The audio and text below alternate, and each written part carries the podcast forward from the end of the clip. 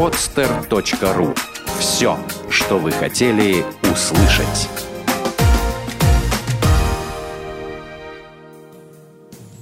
Привет! Это программа «Личная эффективность». С вами я, Вадим Шлахтер. Будем расти и развиваться вместе. Здравствуйте, дорогие друзья. В эфире программа «Личная эффективность». И с вами я, Вадим Шлахтер. И наш замечательный гость Александр Рубинчик. Я два слова буквально скажу о нем в плане представления. Это человек, который в 19 лет основал медиахолдинг «Радио Форекс». Э, стал владельцем туристического агентства и за три года стал вице-президентом финансовой компании, начав с рядового сотрудника. И поговорим мы с ним сегодня о личной эффективности на пути к успеху. Такой самый, может быть, необычный, но емкий момент. Смотри, Александр, э, ты проделал стремительный путь. К успеху можно идти очень долго, к успеху можно идти очень быстро. Ты пришел к успеху очень быстро. В чем секрет твоей личной эффективности? Всем здравствуйте.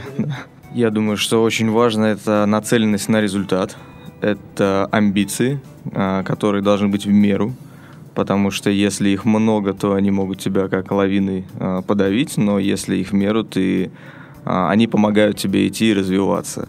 И главное это умение большую какую-то задачу разбить на мелкие детали и постепенно идти к реализации вот этой большой цели. Александр, а почему же большие амбиции это плохо? Ведь говорят же, плох тот солдат, что не, мешает, не мечтает стать генералом. Не сержантом, заметь, не, даже не капитаном, не, не майором, а именно генералом.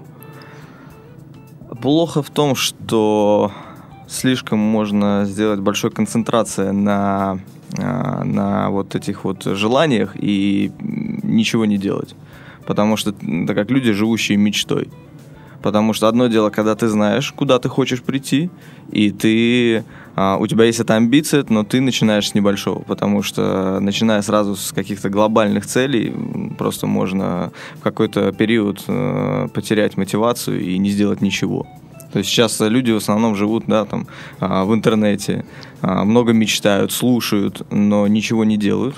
Это даже заметно по посещаемости тренингов. Живых тренингов стало угу. гораздо меньше, чем вебинаров, хотя эффект от живого тренинга в разы выше. Ну, как раз э, вчера я писал статью у себя на стенке ВКонтакте о том, как важно окружить себя нужными людьми, успешными, интересными людьми, как важно спрашивать э, у них обратную связь о том, как у них это получилось, да, вот добиться каких-то результатов. И это можно сделать, э, ходя на тренинги, на семинары, благо сейчас их действительно большое количество, но люди предпочитают э, этого не делать. А, Смотри, ты считаешь, что необходимо э, амбиции соразмерять с возможностями?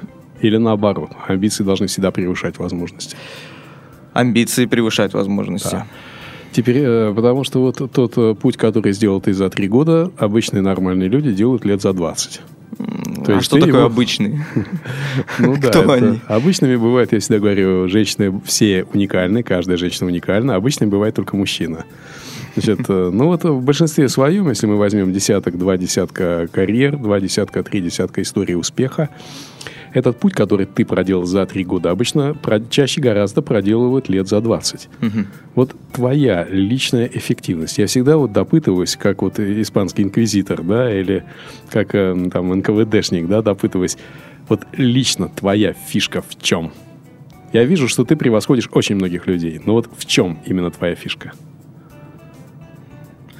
Знаешь, есть такой, а, есть такая, такой рассказ о том, как э, можно двигаться по карьерной лестнице вперед, а можно оказаться в нужное время с нужными людьми в лифте. А, отчасти это, наверное, про меня. А, хотя это только отчасти, потому что находясь в лифте с нужным человеком, еще нужно что-то делать, потому что нужно просто, как-то сказать да, нужно, слова. нужно себя показать, нужно доказать результатом, потому что много людей, которые говорят. А, и меньше те, которые показывают результат. Но также есть люди, которые показывают результат, но не говорят. Я считаю, что это тоже неправильно, потому что в первую очередь тебя должны заметить и дать тебе возможности, и дать себе способность реализовать себя, потому что вот когда я пришел в компанию, а, я, ну, не совсем, наверное, правильно сказать, что я пришел рядовым сотрудником, я уже пришел как руководителем а, отдела, но потом был директор по развитию, потом стал э, директором по филиалам и дальше уже стал вице-президентом. То есть действительно карьерная лестница была. Вот, но а, а вот то, что меня а, пригласили в компанию на должность руководителя отдела, это была заслуга в том, что, наверное, я оказался в лифте, я м, показал себя, мои мысли показали, интересны были, и мне дали возможность. То есть э, как раз вот то, о чем я говорю на многих своих э, программах. Не надо идти на рыбалку с ружьем, надо идти на рыбалку с удочкой. Не надо идти на рыбалку в лес, надо идти на рыбалку к реке. То есть Интересно. вы должны появляться там, где появляются те люди, которые вам нужны, и вы должны появляться там с тем, что им будет интересно. И вы должны установить с этими людьми тот контакт, который обеспечит ваше продвижение. Э, Вообще Россия и Азия никогда не были ни страной денег, ни страной технологий. Россия и Азия были, есть и будут страной связей. И, Наверное, это самое главное. Вот скажи, пожалуйста, твое... э, Вот ты ведешь какие-нибудь досье на всех, с кем общаешься? Там, записываешь какие-то их личностные черты? Нет.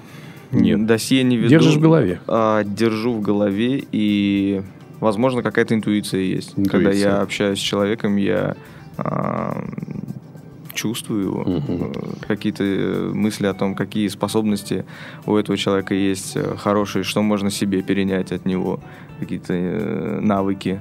Вот А, смотри, существует несколько разновидностей ума. Мгм. Первый ум – это рассудительность. Ну, то есть умение рассуждать логически, да, ум. Второй ум – это математическая соображалка. В одну трубу вливается, в другую выливается. Третий ум – это пространственное воображение, пространственно-временное. Четвертый ум – кинестетический, ум тела, да. мгм. Пятый ум – внутриличностный, умение разбираться в себе.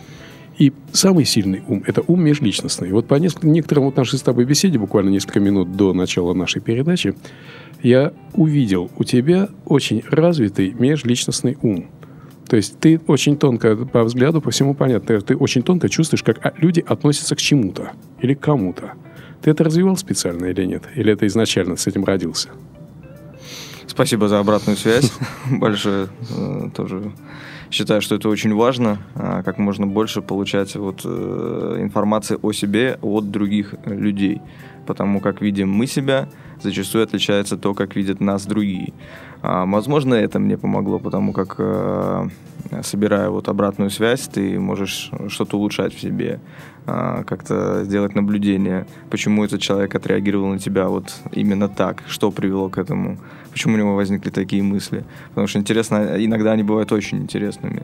Вот, а по поводу развития, ну, вот если только это мне как-то помогало, а, а может быть это и генетически заложенный потенциал. Хотя вот э, ты сказал про математические способности ума. Ам, Скажу, что в школе я был лауреатом олимпиад по программированию, по физике, м, городским лауреатом. Ну, то есть, я думаю, с детства тоже было развито и это мышление. Вот а, буквально вчера а, общий знакомый вот, Данила Трофимова а, нас подсадил на игру в шахматы. Там есть в телефоне, в айфоне такая программка, можно по сети играть. А, я в шахматы играл ну, максимум, наверное, раз 8 за всю свою жизнь. То есть я знал, как ходят фигуры. И мой знакомый, он хорошо играет в шахматы, ну, достаточно на, на уровне, то есть он не кандидат там, не мастер спорта, но он играет в шахматы. И мы буквально начали с ним играть, я две партии проиграл довольно быстро, а третью партию выиграл. Причем для него это было, для чего для него это тоже было удивлением, а, потому что вот там была лучшая защита это нападение. То есть человек на меня нападал, я пару раз ушел от мата, а, неожи- а неожиданно раз и сам поставил его. То есть тоже вот интересный такой момент для меня это был, потому что я знаю, что шахматы сложная игра, а, в которой требует очень много концентрации и продумывания на несколько шагов вперед. А, но у меня получилось выиграть. Вот для меня это такой был э, очень показательный. Вот, вот я тебя и понял. шаг. Теперь я понял. Значит, твой секрет э, успеха, твой секрет личной эффективности, скорее всего, в том, что ты быстро успеваешь понять первую обстановку на доске, Да, второе правило, во что ты играешь и как. да. И начинаешь ориентироваться в этих правилах. Итак, дорогие наши слушатели, очень важный момент. Вот это я просто не могу удержаться, чтобы не акцентировать. Э, развивая межличностный ум, необходимо научиться максимально четко улавливать правила, которые действуют на этой доске, на той доске, где вы оказались. И тогда вы будете выигрывать. Я тоже немножко играл в шахматы в юности ну, где-то на уровне кандидата в мастера спорта, вот, немножко играл, а, вот, и могу сказать, что человек, который не изучал специально дебюты, Эншпили, развитие партий, не изучал ничего этого, чтобы он выиграл у человека, играющего на таком уровне, это нечто. Вот. Я с удовольствием как-нибудь с тобой сыграю в шахматы. Это будет действительно, наверное, интересно. Хотя я очень давно не играл. Скажи, пожалуйста, вот люди поднимаются на вершину успеха. Вот есть расчерченный какой-то план движения? Вот у тебя, у людей, которых ты знаешь. Э, вот Даня, наш с тобой упомянутый mm-hmm. ранее, да, это человек инсайт, да, человек вдохновения. То есть э, я уверен, что э, он сплошная импровизация. Вот ты, мне кажется, более немножко вот математически шахматный, да, mm-hmm. ты как-то вот, и у тебя есть расчерченный план движения к успеху? Я думаю, что сказать, что расчерченный план такого нету. Но вот а, ты верно подметил а, Даниила Трофимова. Я несколько месяцев назад с ним стал очень, очень часто видеться, общаться. У нас общий бизнес сейчас. И, ну, вот, возможно, я понимал, что мне этого не хватает. А, какой-то вот этой энергетики, чтобы вот э, быть э, знаешь, интроверт и экстраверт. Вот этого экстравертизма, если такого слова нету, но я его Почему экстраверсия, да? И экстраверсия, да. Вот мне, может быть, этого чуть-чуть не хватало, и я окружил себя нужными людьми, и я чувствую, как я меняюсь. То есть, а, как ты заметил, очень важно быстро реагировать на изменившуюся ситуацию. То есть вот я знаю люди, которые а, очень целеустремленные, тоже с логическим мышлением, но они могут вовремя не заметить а, в том, что ситуация изменилась, и продолжать идти в этом направлении. А, вот, э, а что это? Невнимание, способность увлекаться или э, приверженность стереотипам? Вот как ты сам определишь? Мне кажется, что это еще генетически заложенность какая-то. Вот э, был недавно на тренинге по психологическим векторам. Мне очень понравилась там вот идея о том, что а, еще по Фрейду, что у нас э, отверстия на нашем теле, они коррелируют с нашим характером. То есть есть там уретральный вектор, есть э, обонятельный вектор, глазной вектор. А, и вот э, уретральному вектору, вот я пройдя тест, я понял, что у меня этот вектор лидирующий. А, ему свойственно этому вектору риск, адреналин, драйв и, возможно, иногда не доводить дела до конца. Но зато они быстро способны а, ориентироваться в ситуации и менять а, свое направление. То есть для них это абсолютно нормально. А, то есть я вот вижу, что какая-то тема не работает. Я не буду в ней долбить, долбить. А, я могу сразу начать другую тему. А как же упорство? Упорство в меру. В меру. Я считаю, что да, если упорства, упорства слишком много, то это будет мешать развитию. Например, э, может быть, год назад, чуть более, а, у меня была страховая компания. А, но и причем в первый месяц-два открытия показала довольно хорошее развитие. То есть мы даже со второго месяца уже окупили себя и работали в плюс. Но потом ситуация стала хуже, и мне вот я решил закрыть этот бизнес, ну, его продать. То есть я отдал наработанную базу своему партнеру, кто сейчас по-прежнему занимается этой, а, этим направлением. Но вот помню, как многие знакомые мне говорили, что Александр, вот э, не хватило тебе упорства, зачем же так сделал? А я сейчас анализирую ситуацию, понимаю, что а я сделал правильно, потому что свои ресурсы я направил в другое русло, и мне эта тема не очень интересна.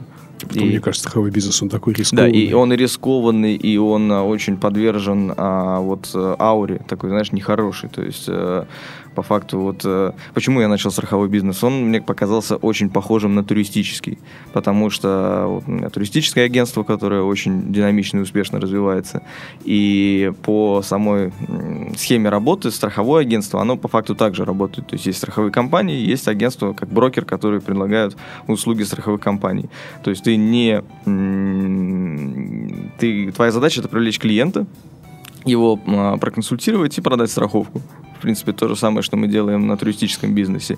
Но оказалось, что это только поверхностно очень похожие бизнесы, а если а, чуть глубже копнуть, там очень много различий. И вот, в частности, если в туризме мы делаем людей счастливыми, а, мы им дарим положительные эмоции, это здорово, когда я читаю отзывы о работе нашей компании, как людям нравилось а, путешествие.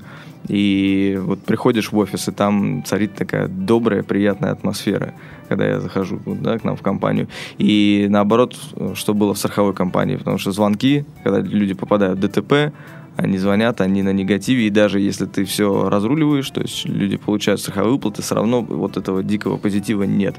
И плюс это отрасль очень э, коррумпированная, и там много различных мошеннических схем.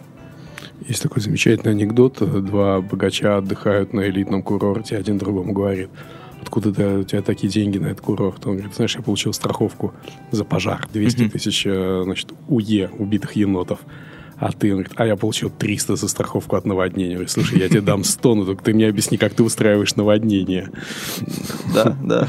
А вот насчет зарядки эмоциями, это да. Потому что когда люди приходят на нервах, вот это понятно, э, они, естественно, заряжают негативом. Угу. То есть э, я, ну, как бы сказать, у меня такая общественная есть небольшая работа. Я э, член правления ТСЖ, ну, в доме, где я живу, потому что мне не все равно, где я живу вот, э, и что, что творится там, где я живу. И мне часто приходится э, принимать людей, которые приходят там с различными жалобами, вот, у которых есть вопросы. И это действительно заряжает очень сильным негативом, его mm-hmm. потом приходится сбрасывать. А у тебя есть способы... Как, как ты сбрасываешь? А, я, вот я тебя хотел как раз спросить. Опередил. А у меня два способа сбрасывания негатива. Первый – это бокс. Угу. Я хожу на бокс, э, школу бокса, э, боксерский клуб Алексея Груздева. Он уже был один раз у нас на передаче, двукратный чемпион вооруженных сил России. Вот, первое. Второе. Я занимаюсь нордик-локингом. Это быстрая ходьба с палочками. То есть э, очень универсальная, хорошая вещь. Это сильно очень сброс негатива. Ну и третье, наверное, это особое отношение. То есть я научился по-другому относиться ко всему. Ну вот простой пример. Сегодня я еду на своем небольшом автомобиле э, маленьком, и огромный темный значит, автомобиль, и меня не пропустил, но я его объехал, посигналил ему, значит, и человек показывает мне средний палец. Ну, э, и остановится на светофоре. Ну, вот у меня мысль была сейчас взять монтировку, выйти и поправить ему фару, да? Э, первая мысль. Вторая мысль. Показать ему ответный жест. Я сделал иначе. Я посмотрел на него и улыбнулся. И мне стало смешно. Я понял, насколько я сейчас э, освободился от того негатива, который э, захлестывает этого человека на автомобиле. Может быть, он куда-то опаздывает, может быть, он что-то нервничает. А вот. а вот мне интересно, а как ты уходишь от негатива? Интересный вопрос очень. Даже сам сейчас задумался. А, действительно, а как же, а, вот, как я ухожу от негатива? Ну, а, первое это то, что мне нужно выговориться. Я, в принципе, очень открытый человек. Как-то, может быть, странно покажется, у меня реально нет секретов. То есть я... А, нет человека, который знает обо мне все, но зато если взять всех вместе, мое окружение, они будут знать все. Ну, то есть кто-то знает одно, кто-то знает другое. То есть а, здесь такой момент, что я чувствую, что мне нужно выговориться. То есть если у меня есть какая-то проблема, я кому-то это рассказал, а в процессе самого общения я найду для себя решение. Это какой-то очень интересный, э, интересный момент. Я для себя открыл, я сейчас читаю. И если я свои мысли какие-то, свою интерпретацию рассказываю а, своим знакомым или вот ВКонтакте пишу, я сам это по-другому начинаю воспринимать. То есть я это делаю некое осознание. А, то же самое и вот с проблемами, с негативом, если я это поделюсь с кем-то, может, это будет эгоистично немного, я свои негативные эмоции на кого-то, да, вылью, но я стараюсь это делать экологично. То есть я не даже больше не эмоции э, свои высказываю, а просто рассказываю о кого-то ситуации. Вот ты мне сейчас рассказал про то, что кто-то показал, да, средний палец, но я не получил негативных эмоций. Я, наоборот, даже получил какой-то вот заряд позитивный, mm-hmm. то, что ты мне рассказал, что ты улыбнулся в ответ. А, а и... ты со мной отождествился в рассказе, а не да. с другим да. героем. Да, я, я на самом деле тоже стараюсь вот в таких моментах э, просто улыбнуться. Реально, вот это, это работает. Потому что или любой... стекло и сказать удачи на дорогах. Да, или удачи на дорогах, верно. Потому что если ты в ответ э, будешь играть по тем же правилам, то есть, да, вот покажешь э, ответный жест или, как сказал, монтировку достанешь, ну, если вот как в шахматы играть, подумать на 2-3 хода вперед, и ты понимаешь, что там не будет какого-то результата, который, который тебе может э, зарядить положительной энергией. Ну, если только вы там, как в драке, да, бывает, э, подерешься, а потом обнимешься и получаешь какую-то положительную вот энергию. Но это будет вряд ли на дороге. Поэтому вот э, первое э, – это рассказать кому-то о ситуации, поделиться, э, и мне это помогает. Второе – это спорт. Ну, я не занимаюсь единоборствами, но мне очень нравится играть в теннис или играть в сквош. То есть теннис для... это единоборство. Ну, это, это пусть особое, но это единоборство. Есть ты, есть противник. Да. Ты с ним сражаешься. Я, я, я очень, очень, ну как не азартен, а я очень люблю победу. То есть для меня абсолютно неприемлемо пойти на корт по спринговать, то есть по задней линии покидать мячи, как многие приходят на корт и час вот сидят, э, точнее стоят и просто перекидывают мячик с одного поля на другое. Нет, у меня всегда вот жажда победы, жажда игры, жажда атаки, и вот в этой вот агрессии, возможно, уходит вся негативная а, вся негативная энергия, потому что потом после игры ты обтекаешь потом, тебе круто, и ты выходишь уже другим человеком, заряженным какой-то положительной энергией. Хуже, когда проигрываешь. А, но с этим тоже я как стараюсь работать. Проигрыш тебя тоже заряжает положительными эмоциями? А, не всегда. Не всегда. Не всегда, буду откровенен, да. Есть какие-то моменты. Но, а, наверное, после проигрыша я тоже кому-то позвоню, расскажу поделюсь, э, что вот э, что я проиграл. В этой серии, занявшись боксом всего лишь полтора года назад, я с гордостью носил фингал, поставленный мне одним именитым спортсменом. Угу.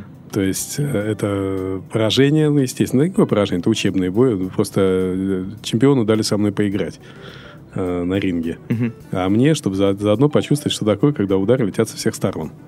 И тут, получив по голове, испытываешь действительно какое-то удовлетворение. Да? То есть это сильный противник, э, видимо, должен тебе, э, тебя как-то обойти. И более того, вместе потом проанализировать игру. Да? Вот тогда, наверное, это будет позитив. Mm-hmm. Хорошо. А почему в России не попер психоанализ? Вот у нас тут пытались насадить и Восточноевропейский институт психоанализа и прочее, прочее. И он не попер все равно. Потому что мы, в отличие от э, американцев или от э, европейцев, у нас другие отношения с друзьями. Поэтому от степени открытости она гораздо выше.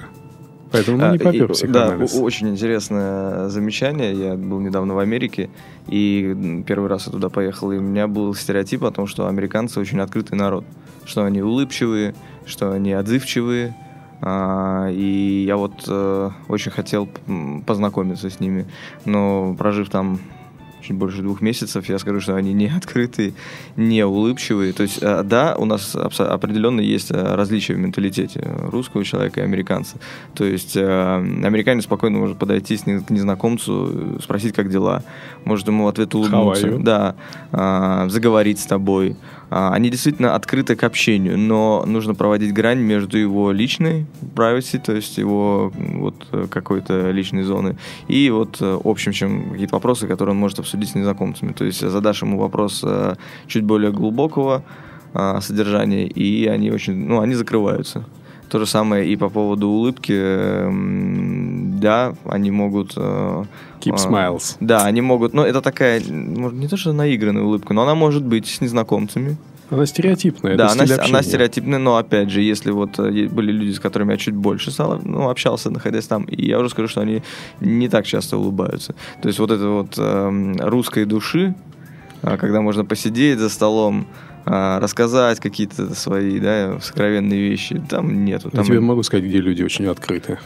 В Сибири? Нет, Северный Кавказ. Дагестан.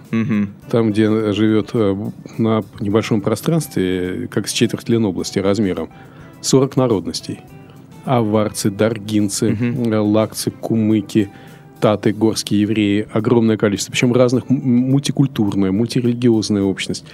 Очень... Э, и вот там люди очень открыты. Угу. Причем те люди, когда они приезжают в Россию, они как-то закрываются ну, я имею в виду в центральную часть России, Питер, Москву, они как-то закрываются. А там люди очень открыты. Я вот был э, этим летом, ну, прошлым летом был э, в Дагестане. Э, впервые я побывал в Дербенте, во многих других городах. Я был совершенно очарован этим регионом, этим краем. И вот вторая, второй уровень открытости у людей, это ты правильно заметил, Сибирь. Это вот э, район Новосибирск, Красноярск. Это места, где люди совершенно по-другому воспринимают. Это люди, это не питерцы, это не москвичи даже. Э, вот раньше таким славились ленинградцы.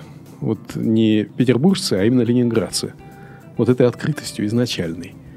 А вот. Хорошо это или плохо, другой вопрос. Тебе не кажется, что это делает человека уязвимым? Вот ты не чувствуешь свою уязвимость от открытости? Этот вопрос мне задавал мой лучший друг, который даже мне иногда э, говорил, зачем ты мне это рассказываешь, такие, да, может быть, темы, которые я бы тебе не рассказал. А нет, я не считаю, что я уязвим. То есть не делает, делает, наоборот, тебя сильнее. Я думаю, да. Супер. Вот это как ну, раз... тут вопрос, наверное, еще как ты живешь. То есть, э, вот э, я знаю люди, которые могут что-то скрывать, а потом сильно переживают, что что-то откроется. Там одному скажут одно, другому скажут другое. Я вот э, анализирую себя и понимаю, что намного проще жить открыто, ну, как-то без каких-то особых... Хоть э, и мне нравятся шахматы, да, то есть что-то продумывание, но вот играть в какие-то интриги... Тебе больше нравится в Чапаева? Да, наверное. да, мне нравится открытость это. То есть э, я думаю, что вот, как ты правильно заметил, эта открытость э, делает тебя сильнее. Замечательно, да, это вот действительно замечательно. Итак, что мы видим, дорогие друзья? Подводя небольшой итог нашей беседе, мы видим следующее. Мы видим первое. Для того, чтобы быть успешным, необходимо быть открытым. Это точка зрения Александра Рубинчика. Второе. Необходимо избавляться от негатива. Третье. Необходимо понимать и чувствовать людей. Четвертое. Необходимо оказываться в нужном месте в нужное время. Для этого запускать интуицию – и пятое, нужно, не теряясь, доводить до нужных людей то, что нужно. Вот так вот я витиевато, да, может, я, пожалуй, скажу. добавлю еще, это окружить себя успешными людьми. Окружить, я, оказаться да. среди успешных среди людей. Среди них, да, и стараться... Формировать свое окружение. Да. Да, совершенно замечательно. Формировать свое окружение. Вот э, есть такая концепция, мне она очень понравилась, называется «Мой мир». Э, концепция, суть очень проста. А, ты можешь сделать рай в отдельно взятой квартире, отгородившись бронированной дверью антикалашников да, от всего остального мира. Но как только ты вышел на лестничную площадку, вокруг тебя лежат грязные, пьяные, злобные бомжи. И ты можешь сделать подъезд целиком, выкупить его весь, населить его теми людьми, которых ты хочешь видеть. Но ты сделаешь один подъезд, ты вышел из подъезда, и вокруг тебя опять то, чего ты видеть не хочешь. Ты можешь сделать дом, микрорайон или коттеджный поселок – но ты никогда э, не будешь, э, как только ты выйдешь за пределы, ты не будешь доволен. Поэтому нужно совершенствовать квартиру, подъезд, дом, район, город, страну, мир. А себя? Вот а себя это прежде всего. Себя совершенствовать прежде всего. Ну вот на этой оптимистической ноте, дорогие друзья, мы завершаем нашу удивительную передачу. С вами был э, Вадим Шлахтер и Александр Рубинчик. Программа «Личная эффективность». До свидания. До свидания. Сделано на podster.ru Скачать другие выпуски подкаста вы можете на podster.ru